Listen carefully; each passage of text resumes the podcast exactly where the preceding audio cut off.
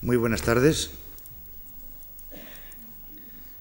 Voy a comenzar a dictarles la conferencia que se había preparado para hoy con el título de El heliograbado, la invención de la industria de la imagen.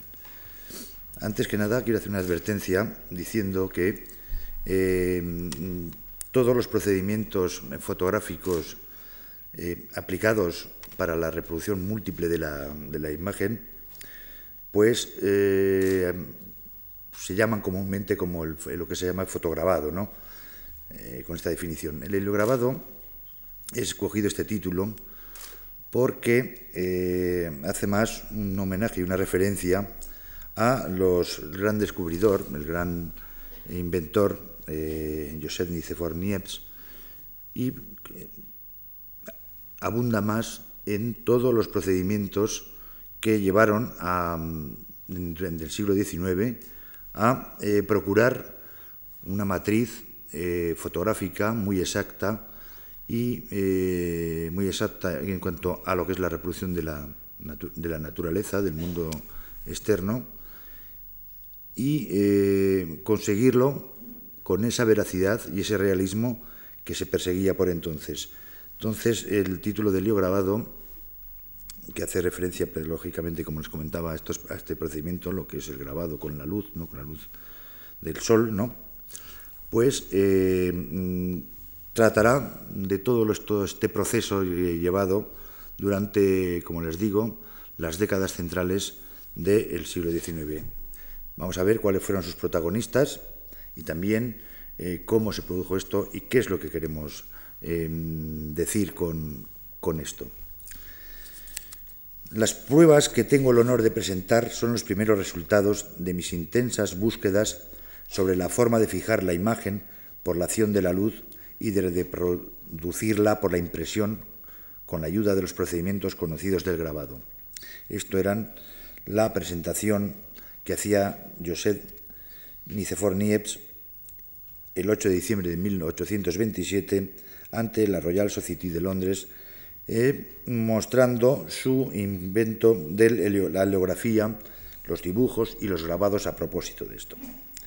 La intención de Niepce era perfeccionar ese último método o encontrar otro todavía más productivo. La heliografía fue un intento en ese sentido, pero en los comienzos de sus investigaciones, Niepce se enfrenta al dilema de sus propios hallazgos, o captar con la cámara oscura las imágenes del mundo que le rodea, caso de la primera fotografía conocida como la vista de la ventana del gras. Por favor, si quieren apagar la luz.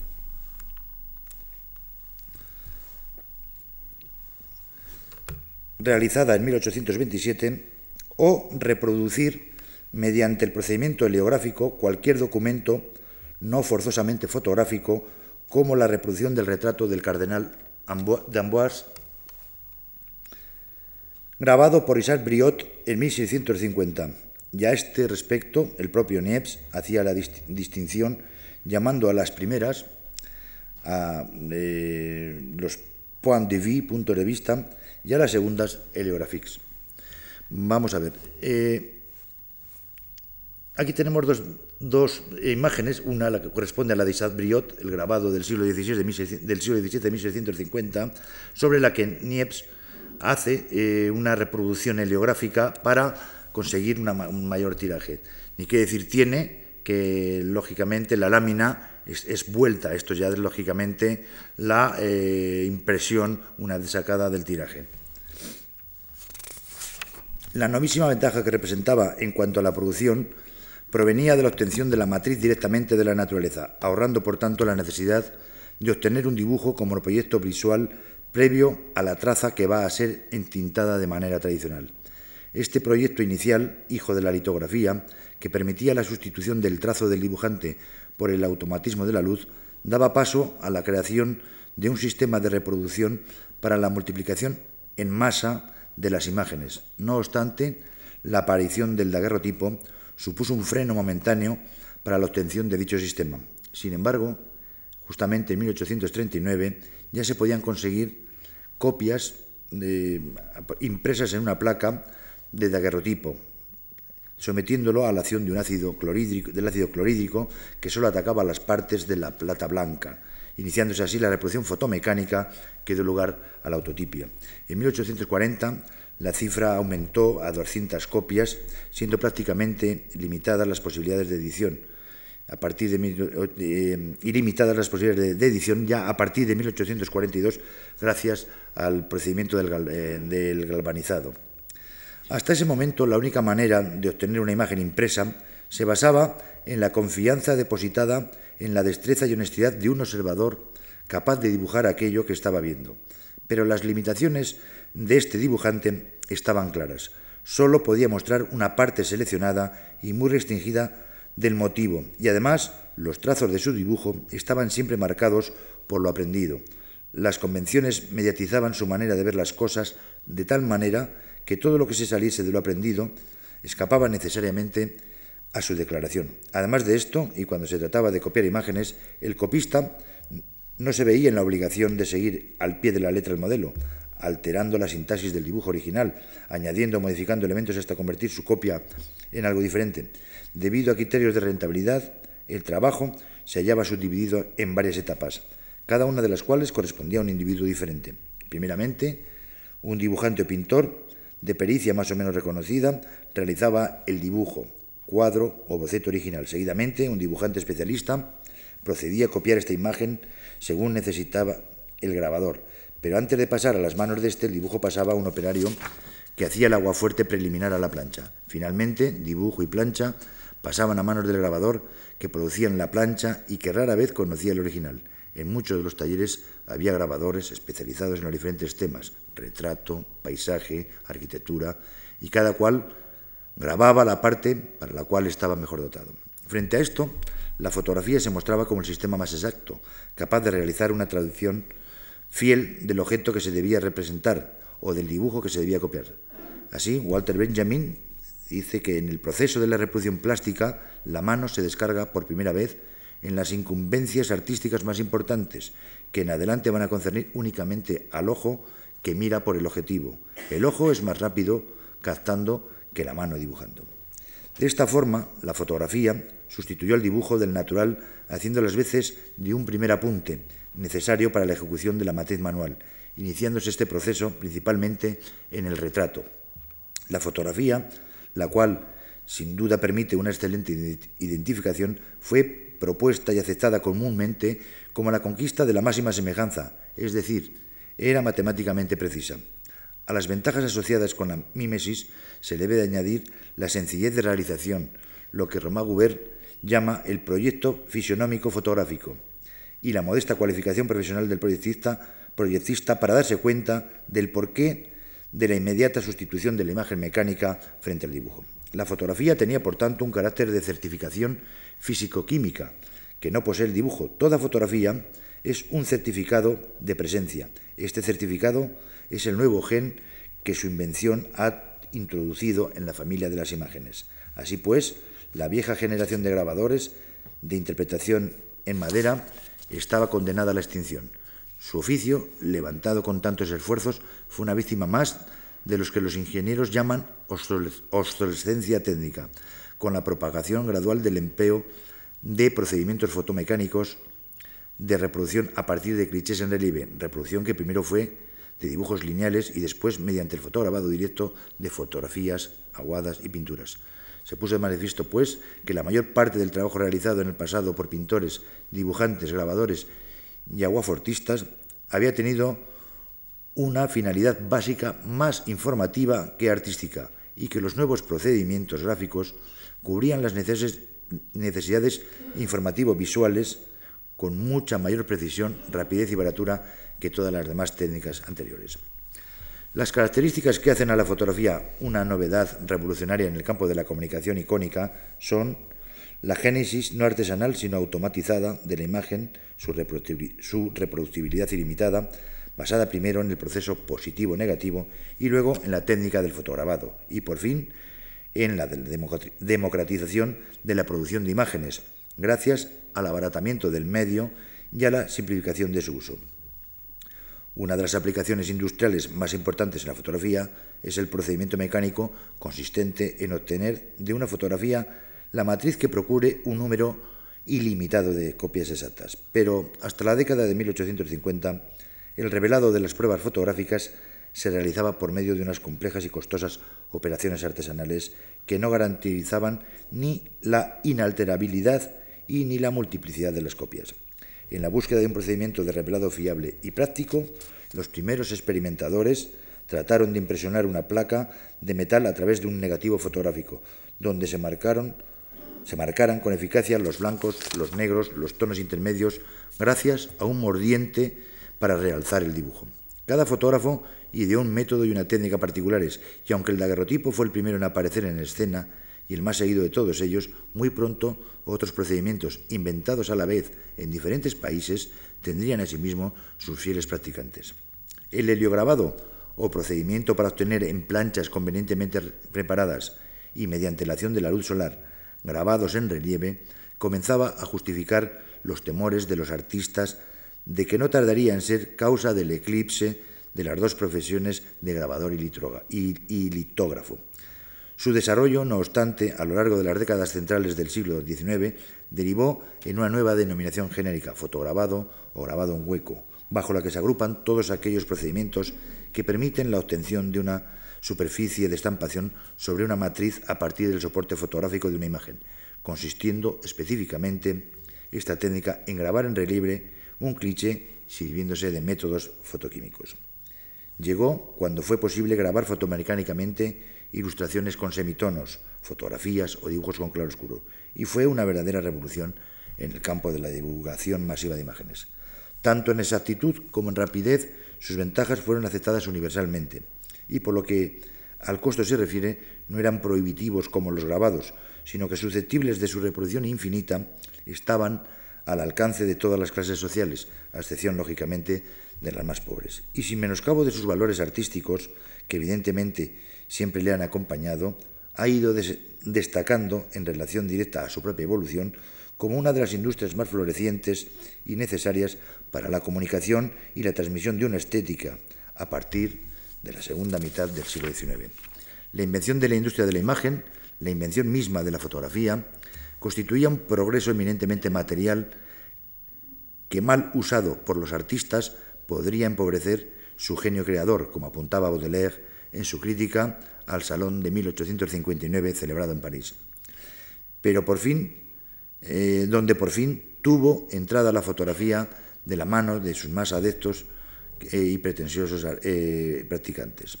Dos años antes, la, sociedad, la Société Française de Photographie ya lo había intentado.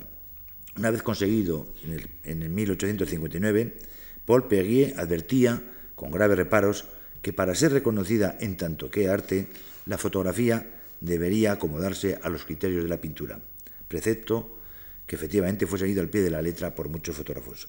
La industria, al penetrar violentamente en el terreno del arte, escribía con dureza y precisión Baudelaire, se ha convertido en su peor enemigo, y la confusión de arte e industria impide el buen funcionamiento de ambos.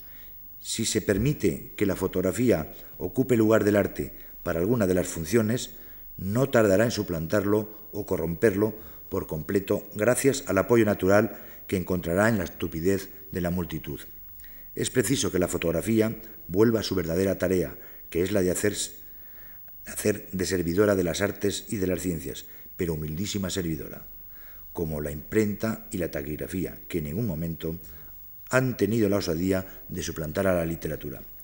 Este ensayo es, sin duda, uno de los documentos más importantes e influyentes de la literatura crítica de, este, ese siglo y significó su apoyo al movimiento antinaturalista, contrario a la tendencia de los pintores a pintar más lo que veían que lo que soñaban. Su amigo, el pintor de la Croix,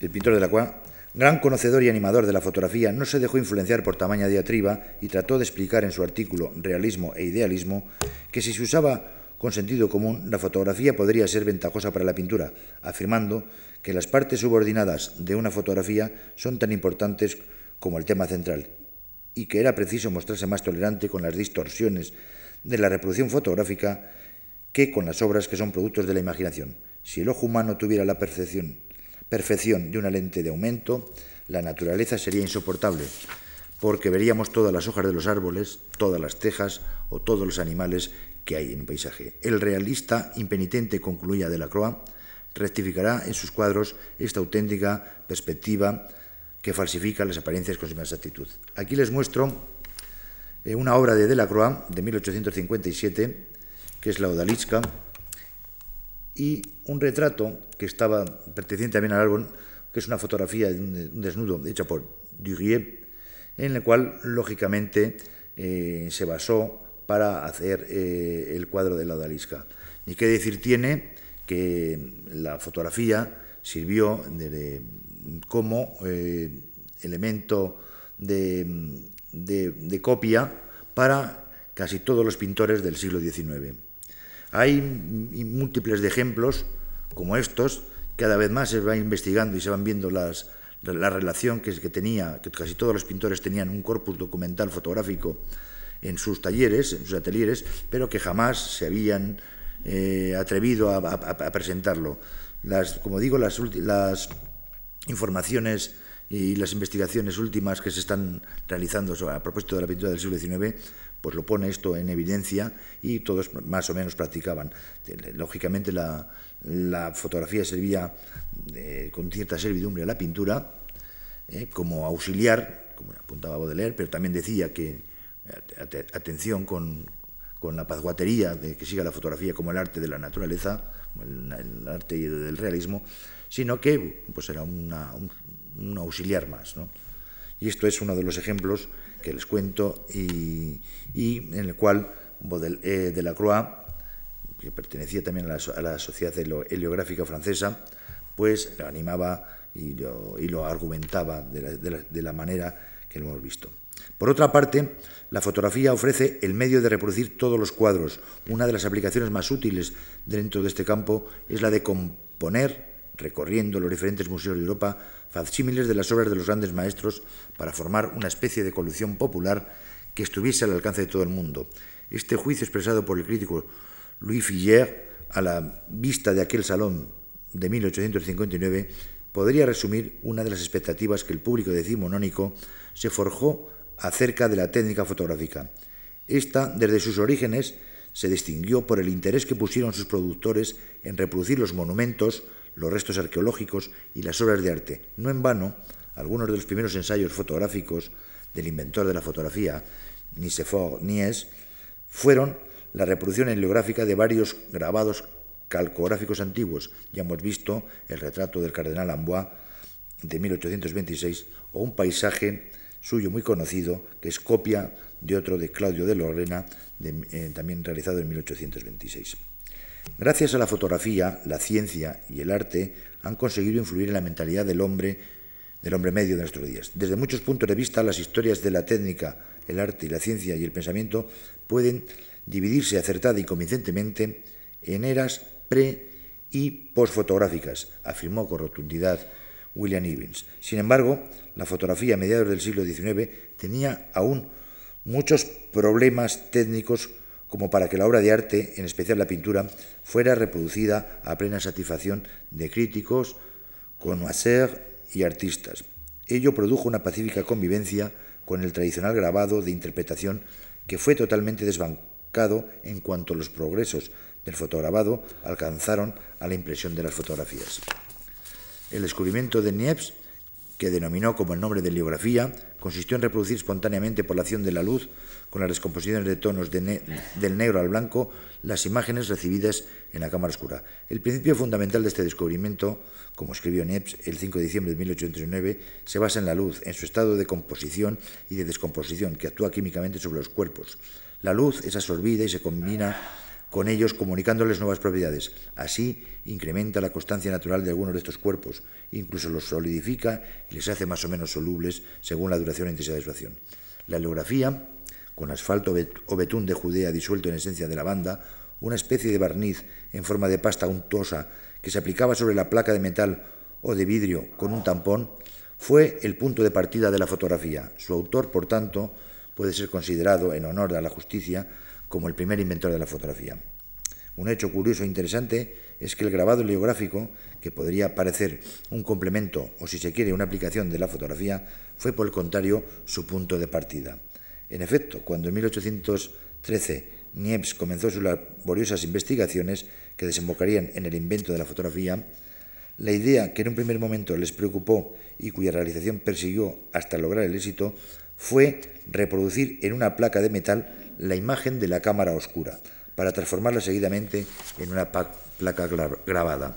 Niepce utilizaba en un principio placas de estaño pulido y se dedicaba a la reproducción de estampas. Algunas de sus pruebas aún existen. Más tarde empleó el chapado de plata y consiguió imágenes del natural tal y como lo demuestra su correspondencia con el grabador Lemaitre. Su procedimiento, que fue la base de posteriores investigaciones, es el primer medio que permitió reproducir la imagen de la cámara oscura, lo que constituyó el invento del precursor de la fotografía.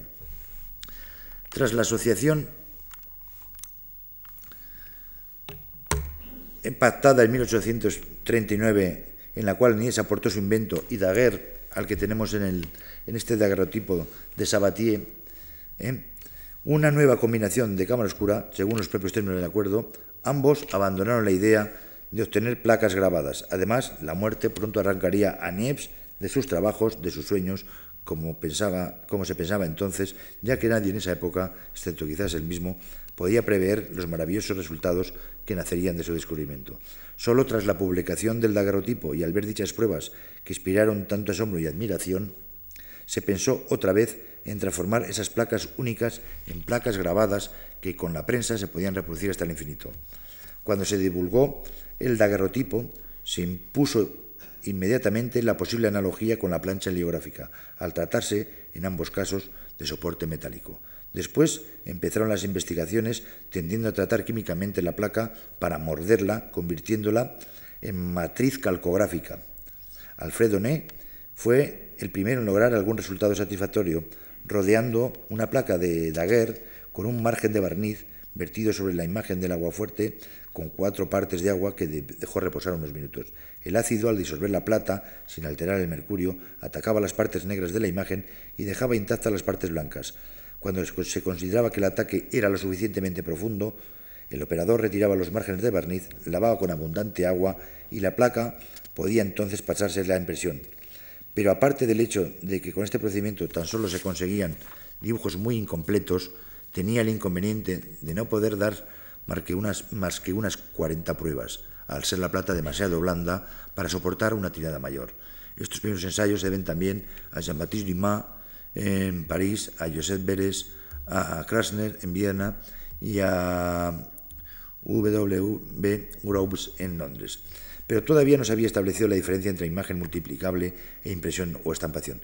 Se seguía confundiendo la aplicación que puede tener una tirada fotográfica, por muy larga que sea, con una estampación en la prensa, prefigurando una reproducción fotomecánica y aún no se había demostrado la estabilidad de la impresión con tinta frente a la imagen lumínica. El daguerrotipo, por sus mismas eh, características, no era más que una pieza de colección sin cabida en un proyecto editorial, por tratarse de un ejemplar único, por su precio y por su misma naturaleza. Así es que van a surgir las ilustraciones de daguerrotipo como el que aparece de aquí, realizado por Fichot en 1840 y que mm, representan los tejados de, París. Eh, así es que van a surgir las ilustraciones de daguerrotipo. Esta mención aparece a menudo en los pies de ilustraciones y significa que la estampa, que puede ser una litografía o un grabado calcográfico, ha sido realizado copiando más o menos fielmente el modelo fotográfico. El largo tiempo de exposición requerido por el daguerrotipo obligaba al fotógrafo a evitar la presencia animada en las vistas de monumentos y paisajes. En la vista de monumentos y paisajes, esta ausencia de hombres y animales y que invitaba a añadirlo después según la fantasía del grabador litógrafo. Efectivamente, aquí tenemos una, fotografía de eh, Jacques Elman, eh, realizada en papel salado de 1854 y la transposición posterior en lo que es la litografía, como eh, se mantienen algunos de los personajes. Personaje central y, esta mujer sentada ahí, pero cómo mm, van cambiando.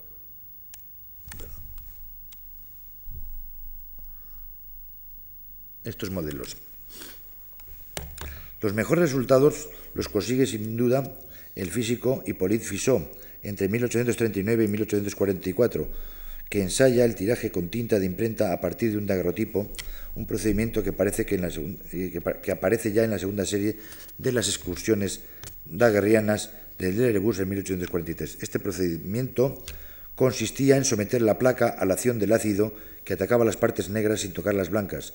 Después se frotaba la placa, así grabada, con un aceite graso que penetraba en los huecos sin adherirse a los salientes. Posteriormente se doraba la placa mediante la pila voltaica. El oro solo se depositaba en las partes salientes y no entraba en las cavidades, preservadas por el cuerpo graso. Tras limpiar la placa, se le atacaba con agua fuerte y como el oro garantizaba las asperezas, se podía grabar el metal tan profundamente como se quisiera. Finalmente, la placa se recubría con una capa de cobre rojo, pero siempre mediante la galvanoplastia. La producción generalizada de publicaciones y libros ilustrados con imágenes de daguerrotipo se extiende durante toda la década de los años 40 e incluso la siguiente, y aparece también en la prensa ilustrada y en las grandes colecciones eh, españolas, por ejemplo, como Recuerdos y Bellezas de España o España Artística y Monumental, que empiezan a publicarse en 1839 y 1842 respectivamente, y cuyas estampas proceden en su mayoría de daguerrotipos y posteriormente de fotografías. En esta época todos los esfuerzos tendían únicamente a grabar las placas daguerrianas y parecía que los primeros intentos de Niet habían caído en el, completo olvido. Y no fue hasta 1853 cuando su sobrino, Niepce de Saint-Victor, retomó las pruebas de su tío en el punto en el que aquel las dejó. Ayudado en sus investigaciones por el grabador Lemaitre, sustituyó el acero por el estaño y al estudiar las resinas y las esencias logró modificar la composición del barniz y del disolvente y acortar el tiempo de exposición a la luz consiguiendo que el procedimiento fuera más práctico. Él eh, eh, realiza una especie de, fotograbado donde en estos coleópteros de, 1853 ya le sirven como una precisión para, y, en, aumento en escala lógicamente para, en, lo que es la reproducción. El 23 de mayo de 1853, a la vez que presentaba en la Academia, por mediación de Chevril, su primera memoria sobre este tema, Talbot publicaba en Londres su procedimiento del, grabado con gelatina y bicromato de platino, que patentó y que hasta la fecha se lo había producido entre las manos del ilustre inventor del talbotipo, siluetas sin medias tintas y sin modelado. Henry Foss Talbot da un paso decisivo con el negativo matriz y con la utilización del papel como soporte, el calotipo o talbotipo, en su Pencil of Nature ¿eh? de 1844, aquí tenemos la portada, de, este, de este, libro de, de talbotipos o calotipos, utilizan la fotografía directa como ilustración impresa a la par que el texto. El talbotipo o calotipo se había patentado ya en Francia el 17 de agosto de 1841, pero el único francés que lo utilizaba al mismo tiempo que el daguerrotipo era Hippolyte Bayard, y tenemos un, un autorretrato de 1847 que sin embargo no tuvo la aceptación esperada, a pesar de las demostraciones públicas de Talbot en París en mayo de 1843, y no existió demanda hasta que Blancar Ebrat publicó en 1847 sus modificaciones al procedimiento que mejoraban la calidad y reducían el tiempo de exposición de la toma. Bayard también utiliza eh, del negativo papel en 1848 esta reproducción de las barricadas de París de la Guy Royal. ¿no?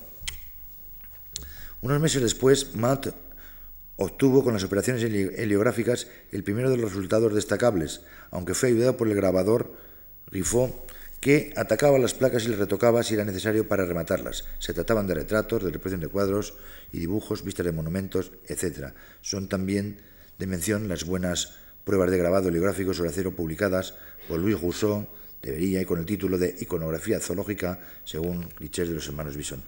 David Octavius Hill y Adamson realizan también sobre papel salado en 1845 uno de estos retratos, o Giacomo Caneva en 1848 esta vista de Roma, otro es otro calotipo, o Frédéric Flacharon en 1851, también sobre papel salado, esta vista del, del foro de Trajano.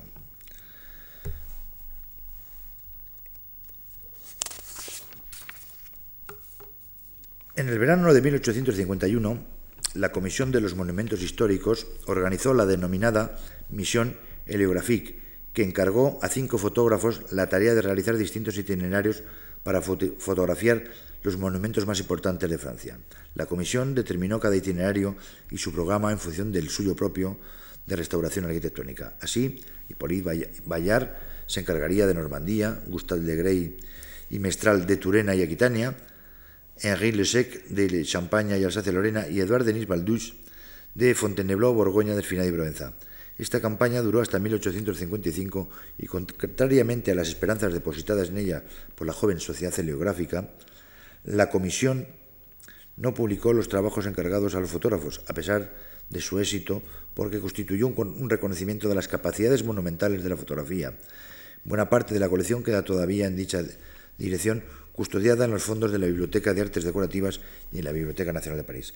Pero para ciertos fotógrafos como Baldus y Legrey, este trabajo le sirvió para asegurar su posición y beneficiarse de numerosos encargos públicos y privados. La fotografía de paisajes, viajes o monumentos dispone pues de una salida comercial, pero ahora adaptada a la tarjeta estereoscópica y no en forma de grandes pruebas como hasta entonces se había hecho, por lo que los fotógrafos se verán condenados a acomodarse al nuevo mercado o desaparecerán como le llegó a ocurrirle a Legrey por ser y seguir fiel, eh, un fiel a los grandes formatos. En 1851, pues, se produjo un hecho relevante para la producción masiva de imágenes. La llamada Imprimerie photographique abre sus puertas en las afueras de Lille por iniciativa de Louis Desiré Blancard Ebrard, quien en 1847 había publicado un procedimiento sobre papel sensible que no era sino una mejora del calotipo.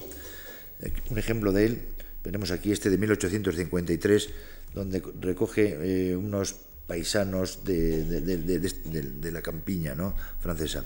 Esta imprenta fotográfica fue en realidad un taller de positivado en cadena ideado con gran sentido comercial y de rentabilidad, para lo que se recurrió a mano de obra no cualificada de la región, tradicionalmente dedicada a la manufactura textil, que pronto adquirió pues, una destreza especial para realizar eh, los trabajos de la, de la imprenta. Además, de sus propias publicaciones, en los cuatro años que permanece abierto el taller, trabaja también por encargo de otros editores como Gide y Bourdi de París, para quienes positiva las fotografías de Machine Camp en el álbum Egipto, Nueva y Palestina, realizadas entre 1849 y 1851 junto con el escritor Gustave Flaubert. Aquí vemos un ejemplo de, también en papel salado, de Duchamp, de, eh, el, templo, del templo de Abu Simbel. Aunque de corta duración, la producción de Blancar Ebrard representa un importante hito, ya que implanta definitivamente la práctica de ediciones de álbumes con positivos originales que perdurará muchos años, pero en tiradas relativamente largas y acompañadas de texto impreso. Pero eso, por eso se la considera como antecesora del tipo de libro en el que la imagen prevalece sobre el texto, mas tan solo pudo competir con él, eh, eh, con él en la producción Lerebourg con fotografías de los hermanos Bison realizadas en el 53, 1853-1858. Otros ejemplos de la publicación de estos libros constituyen las fotografías de John B. Green, también de Abosimbel, de 1854, o las de Francis Fritz, de 1858, que hablan de la, del paraje de Dasor. ¿no? Eh, de, también las fotografías de August Salzman, realizadas en Palestina, en Jerusalén, también en 1856, es el sepulcro, Santo Sepulcro, y etcétera. Son eh, los álbumes que se coleccionaban, las vistas que dan del mundo del orientalismo y el esotismo que tanto eh, era reclamado por el, por el público burgués. Para Charles Negre, por ejemplo, el heliograbado era el complemento indispensable de la fotografía y este era el medio transitorio, el de transporte, para llegar al grabado heliográfico. Su proceso consistía en aplicar el negativo vuelto de la fotografía sobre una placa de acero cubierta de barniz, betún de judea, capa de gelatina o de potasio, y exponer la placa a una luz de potente intensidad que preferentemente era el sol. Normalmente eh, se completaba con una placa bañada en oro y con el procedimiento de la galvanoplastia, como ya hemos visto. Eh, Charles Negre acude a Chartres eh, junto con, con Henri Lesec para obtener fotos de su catedral. Ellos regresan en 1854 por el cuadro oficial de la Comisión de Monumentos para reproducir un número de placas de una serie de extractos de arquitecturas tomados de la catedral, que primero había realizado en la fotografía. Pero Aquí lo vemos donde él realiza una fotografía del mercado, de un mercado de París en 1851 y, sin embargo, le sirve perfectamente para hacer luego eh, su paso al óleo, ¿no? en, pintura. ¿no? Por ejemplo, Edouard Denis Beldus recibió el encargo en 1855 del barón James de Rochille propietario de la Compañía de Ferrocarriles del Norte, línea París a Boulogne, de realizar 25 ejemplares de un álbum de 50 fotografías sobre esta línea férrea, que a su vez fue ofertado a la reina Victoria con ocasión de su visita oficial a la Exposición Universal. Baldús realizó la proeza de fotografiarlo en tan solo tres días. De nuevo, en 1859, emprende el proyecto de un álbum que corresponde a, Charles Negret, y el que vemos ahí junto a la gárgola en la Notre Dame es eh, su compañero, el también fotógrafo Aguilesec. Lesec. Baldus realizó, como digo, el proyecto del álbum de Le Chemin de Fer de Paris a Lyon y a la Méditerranée en 1859, con más de, 60, de 70 planchas. En esta, por ejemplo, es la vista de, de Lyon, que reprodujo también mediante grabado eh, heliográfico, aunque modificando un poco el procedimiento de los aguafuertes.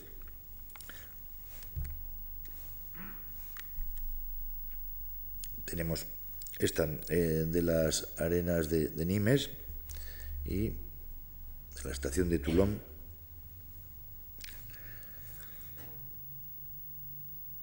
Y por último, eh, también Tuvo un taller de heliograbado, de heliogravir, de donde salieron estampas como las que ilustran los tres tomos del Palais du Louvre y de, de eh, Tuileries. Eh, se trataba de un procedimiento en hueco a partir de más de 1.200 pruebas al colación realizadas entre 1852 y 1858, tal como la que vemos aquí. Entre 1855 y 1870 aproximadamente surgen diversos procedimientos con resultados más o menos afortunados. Le Mercier, Garnier, Negret, Davant, Réunion, en Francia, Tobey en Bélgica y otros demuestran la intensidad de la investigación de que estaba en esos momentos. Eh, así, por ejemplo, Benjamín de Lesser realizó la reproducción de los cobres de Alberto Durero para la Exposición Universal de 1855, que figuraron en la misma muestra frente a los originales y que tanto impacto causaron. Las distintas patentes y denominaciones, que varían según los países y las épocas, llegan a formar un intrincado laberinto de difícil, de difícil esclarecimiento, y podría decirse, por tanto, que el grabado heliográfico se abrió camino rápidamente junto a la fotografía, prestándose a las mismas aplicaciones con las mismas ventajas y sin tener sus inconvenientes. Además, tiene sobre la fotografía la superioridad que le confiere desde el punto de vista de la divulgación su tirada en prensa, que a su vez resulta en multiplicidad y buen precio. En una palabra y en opinión de Inés de Saint Victor, el grabado heliográfico fue a la fotografía lo que el buril al lápiz. Muchos de los inventores de entonces compitieron en los concursos que el duque de Luignes eh, preparaba. Garnier, Negre, los austríacos eh, Press y Bertol, etcétera, etcétera, que aplicaron eh, los mismos procedimientos de Ned de Saint Victor. La finalidad del, premio del Duque de Luines, organizado por la Société Française de Photographie y dotado con una importante cantidad de metálico, era premiar un procedimiento que permitiera la reproducción fotográfica mediante tintas grasas. El premio, instituido en 1856, recae en 1862 en el ingeniero químico Alphonse Louis Poitevin, dotado con 2.000 francos por sus trabajos sobre positivos al carbón. No se trataba de un procedimiento fotomecánico, sino de una solución fotográfica con resultados de gran calidad e inalterables que mejorarían luego tanto Swan como Woodbury y que, como prueba, pruebas de autor se utilizaría mucho en la época modernista, sobre todo con la fotografía llamada pictorialista. Tuvo lugar entre las últimas décadas del siglo XIX y las primeras del siglo XX.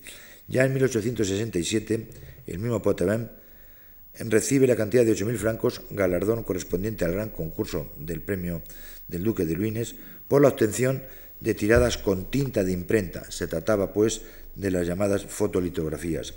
Potvin fue el primero en percatarse de las eh, posibilidades completas del bicromato, explicando cómo de una placa emulsionada con gelatina, sensibilizada con bicromato, expuesta a la luz a través de un fototipo original negativo, en contacto con ella, se, obtenía una gradación en bajo relieve, donde la parte de relieve correspondía a las zonas más transparentes del negativo, las que han dejado pasar más luz y han endurecido el bicromato, volviendo insoluble la emulsión.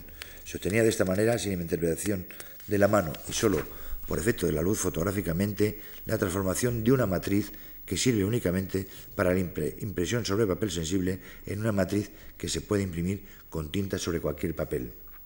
Es de subrayar el papel pues de Poitevin que recoge e impulsa profundizándolos una serie de experimentos anteriores. Su procedimiento planigráfico a base de gelatina bicromada sobre piedra litográfica aunque el estudio de las propiedades de esta sustancia que endurece según la cantidad de velocidad se aplicará mucho más tarde en procedimientos en hueco eh, por el checoslovaco Klitsch o en relieve gracias a Petit, Ives o Meisenbach.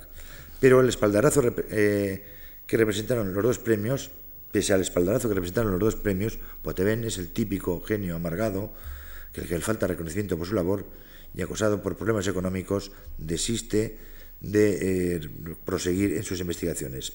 Después de haber intentado comercializar sus propios procedimientos en el establecimiento de su dirección, Poitevin se vio obligado a ceder sus patentes a Joseph Lemercier en 1857. En este, este, este, utilizó con éxito la fotografía de Poitevin, abandonando el procedimiento que había practicado hasta la fecha. Varias muestras de esta producción son, por ejemplo, los Voyages dans la péninsule arabique de Sinaï et le Gîte Mojan, les Serapeum de Memphis con fotografías de Berthier, de Marville, aunque aquí la que vemos de Marville es una que corresponde eh, eh, a la Catedral de Chartres en 1853-55, o la exploración arqueológica a la Galatie y a la Bitini, con fotografías de Delbet para ilustrar un texto de, de Perrot relatando las exploraciones realizadas en Turquía. Rápidamente, la fotolitografía cunde por toda Europa, dando resultados de gran calidad.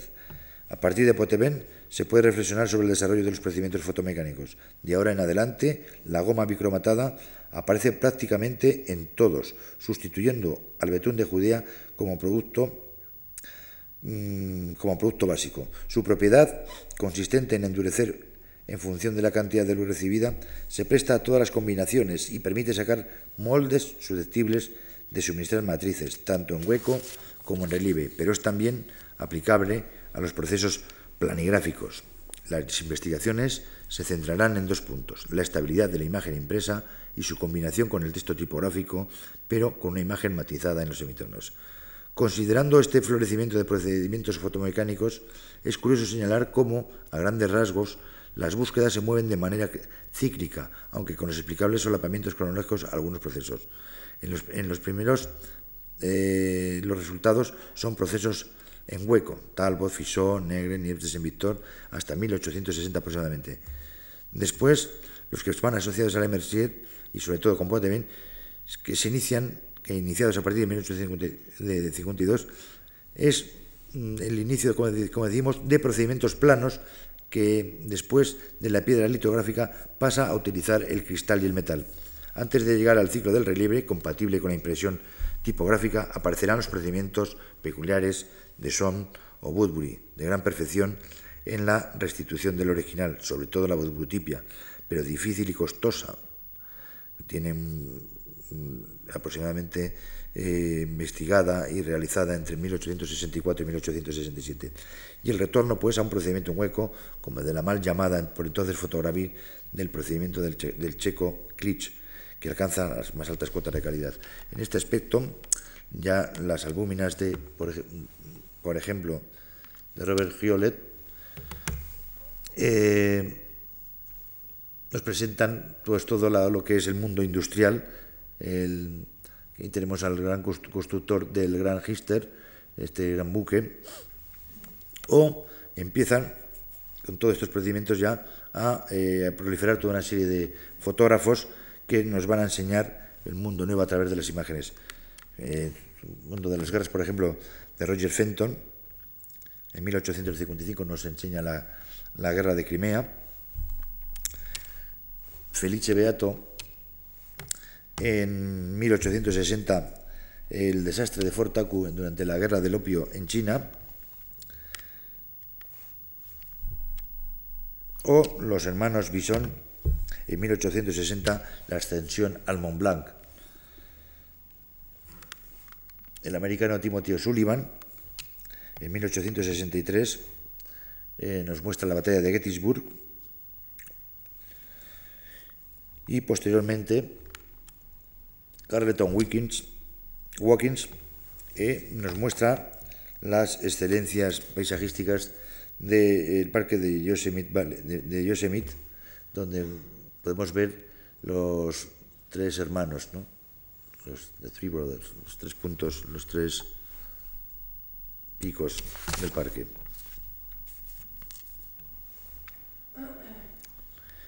En 1867, el fotógrafo inglés Walter Bailey Broadbury patentó el procedimiento que se conocía también como fotoglitia. Una vez conseguido un relieve resistente con la gelatina micromatada, esta, sometida a la presión junto con una fina lámina de plomo, suministraba un molde que mediante proceso galvano-plástico producía una plancha de acero. Esta plancha, entintada con tinta gelatinosa y templada, recibía la hoja de papel que, eh, prensada, ofrecía una imagen estable de gran calidad con un leve relieve constituido por la tinta generalmente perceptible.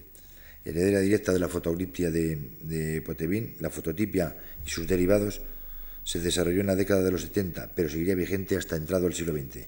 A los trabajos de Tessier, de Mattei, de Maréchal se sumaron los de Joseph Albert de Múnich, que llamó esta variante Albert Tip en 1868. El procedimiento, bastante económico, se fundió rápidamente, adaptando a todo tipo de publicaciones según el papel empleado por la excelente calidad de reproducción que daba a la traducción de los matices fotográficos. En este caso tenemos documentada, por ejemplo, las obras de la Ópera de, París, eh, gracias a Delmaet y Durandel, obras que se realizaron entre 1866 y 1870. Por ejemplo, otra de las más. Y en otro orden de cosas, para finalizar, la calidad de la reproducción fotográfica para la pintura no se resolvió satisfactoriamente, como hemos visto, hasta el descubrimiento y aplicación del método del colodión húmedo, primero sobre el negativo de papel y luego sobre el vídeo. Con este método se alcanzaron verdaderas proezas técnicas para la época. Este es el caso de Charles Thurston Thompson, que realizó sobre unas placas especiales de un tamaño inimaginable hasta entonces la reproducción de los cartones originales de Rafael conservados en el Hatton Court, actualmente el Victoria Albert Museum, en 1858. Como ya ocurría con las fotografías de monumentos realizadas por Baldús o Los Bison, la calidad, especialmente el contraste y el tamaño, se convirtieron en elementos estratégicos para contrastar la eficacia de la fotografía frente al grabado. Los Alinari establecimiento fotográfico florentino especializado en la reproducción de obras de arte, cuyo fundador, Leopoldo Alinari, procedía del arte del grabado, constituye uno de los ejemplos paradigmáticos de la tecnologización alcanzada en el comercio de reproducciones, a favor del realismo de la imagen, tanto para consumo turístico, el souvenir burgués, como científico, pasto de los eruditos académicos y diletantes que se condujeron con mentalidad positiva hacia los estudios formalistas, el método moreliano de la historia del arte no hubiera demostrado su eficacia sin el empleo de la fotografía. Aquí vemos una fotografía de los Alinari de 1854, de los Uffizi y el Palacio Vecchio. En España fueron pioneros en este género, el inglés Charles Clifford y el francés Jean Logan, que realizó este último reproducciones de obras de arte antiguas y modernas, en especial de las exposiciones nacionales de pintura y el seguimiento de la obra de algunos artistas como eh, Federico de Madrazo. Se adoptaron formatos grandes, el negativo de 27 centímetros por 36, reseñando en francés los positivos para dar mejor comercialización entre los turistas y estudiosos extranjeros. Clifford, eh, en 1860, fotografía esta toma de Palacio de, de la Reina en Barcelona y después Donón la pasa, por ejemplo, en, lo que es la ilustración española y, española y iberoamericana y lo transforma en la cabalgata de Colón ante el Palacio del Rey. Lauren fotografió la obra de Goya en la quinta de la Alameda de Suna, donde sus fotografías se transforman en documentos de inapreciable valor por la desaparición de dos de sus obras y más de un centenar de Goyas más procedentes de las colecciones madrileñas, cuyas copias a la albuina puso a la venta a partir de 1867. El comercio de estas albúminas convivió pacíficamente con las copias coetáneas de Goya grabadas al agua fuerte por José María Galván y Candela y Bartolomé Maura. La fototipia, la fototipografía en el último cuarto de siglo desbancarán absolutamente al grabado de interpretación tradicional. Es, pues, el triunfo de las nuevas eh, tecnologías de la imagen, como ya apreciamos. La fotografía de Lauren, de la iglesia de Santa Engracia de Zaragoza, y su paso en lo que es fotolitografía a eh, reproducida en la ilustración española y americana. Muchas gracias por su atención.